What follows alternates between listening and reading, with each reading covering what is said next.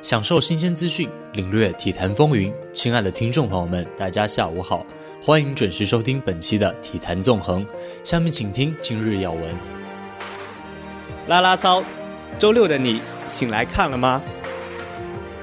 最后的列队，沙贝克恩斯队球员遗体回国。疯狂秀恩爱，张皇穿小熊球衣遭韦德调侃。C 罗击碎巴萨主场恐怖光环，胜率暴跌至百分之五十。啦啦操，周六的你醒来看了吗？校青年宣传中心，龙岩学院团委，十二月三日，第六届大学生啦啦操赛在东区田庆场举行。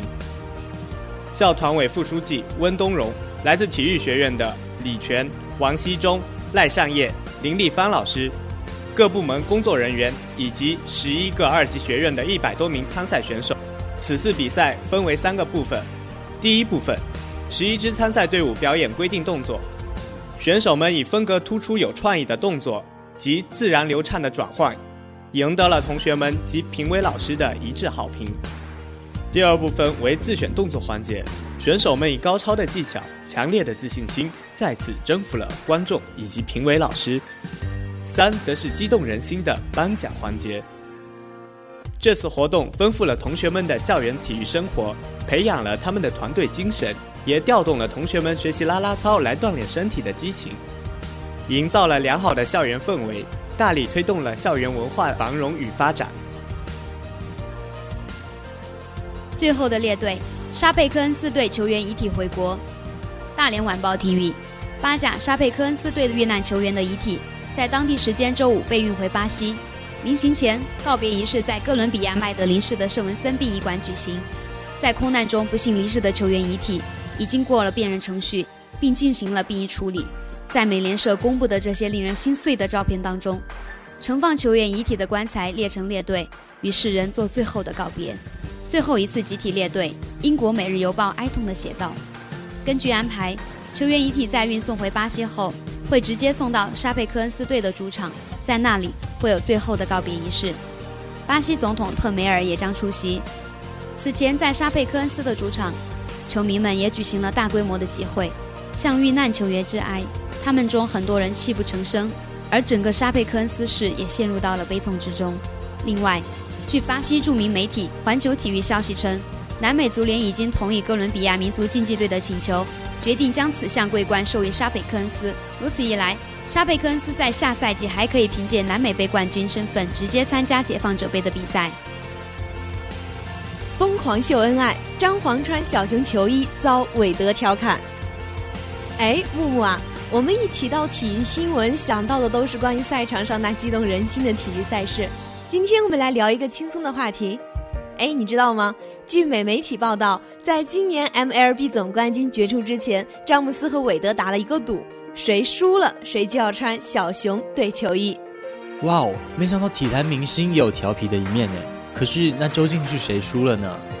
那当然是詹姆斯输了呀，所以他必须在今天骑士与公牛的比赛前，穿着芝加哥小熊队的球衣前往联合中心球馆。今天早些时候呀，詹姆斯就在社交媒体上晒出了他身穿小熊队球衣的照片。看得出来，这件小熊队球衣是詹姆斯特别定制的，因为球衣背后还印着詹姆斯和二十三。嗯，那这样看来，詹姆斯还是一个一言既出、驷马难追的人呢，挺不错的呀。哎，我说你别急啊，我还没说完呢。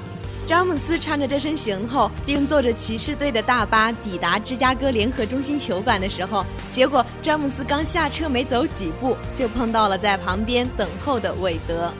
哎呦，看得出来，韦德等这一刻已经等了很久了呀。那是，我也这样觉得。看来我俩还挺有默契的嘛，因为韦德立刻上前与詹姆斯打招呼。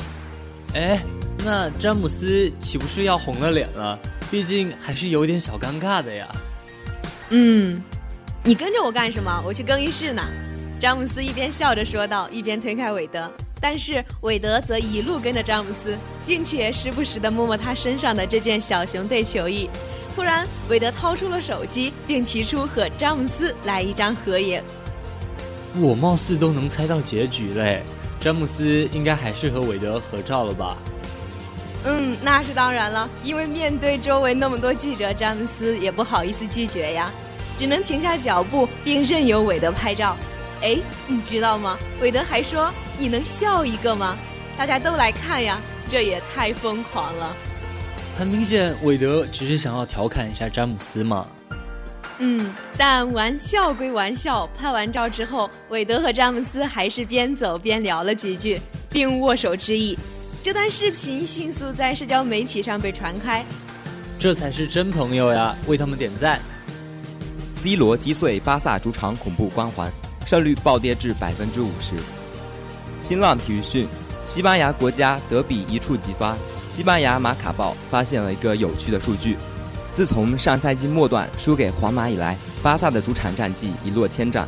凭借本泽马的扳平进球以及 C 罗在第八十五分钟的绝杀，皇马在诺坎普球场二比一逆转战胜巴萨，让本以为冠军手拿把攥的加泰罗尼亚人出了一身冷汗。根据马卡报的统计，在主场一比二输给皇马之前，巴萨在主场的胜率堪称惊人。从恩里克上任到输给皇马之前，巴萨一共在主场踢了三十四场西甲比赛。取得了三十胜二平二负的成绩，胜率高达百分之八十八。但是自从被 C 罗绝杀之后，巴萨在主场的战绩一落千丈，包括那场比赛在内，巴萨此后十个西甲主场只取得了五胜二平三负的成绩，胜率跌至百分之五十。巴萨不仅输给内忧外困的瓦伦西亚，本赛季还以一比二输给了升班马阿拉维斯。此番再度主场对阵皇马，巴萨是否可以借此机会重振诺坎普主场见神杀神的雄风呢？冬季已悄然而至，但寒冷依旧挡不住热爱运动的小伙伴们。那冬季运动有什么好处呢？锻炼的时候要注意哪些细节呢？别急，接下来小编为您一一介绍。一、冬季锻炼的好处。寒冬季节，坚持室外锻炼能提高大脑皮层的兴奋性。增强中枢神经系统体温调节功能，使身体与寒冷的气候环境取得平衡，适应寒冷的刺激，有效地改善机体抗寒能力。所以，坚持冬练的人很少患贫血、感冒、扁桃体炎、气管炎和肺炎等疾病。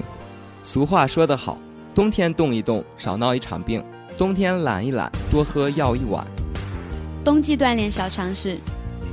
冬季锻炼前一定要做好充分的准备活动，因为这时气压低，体表血管遭遇冷收缩，血流缓慢，肌肉的粘带性增高，韧带的弹性和关节的灵活性降低，极易发生运动损伤。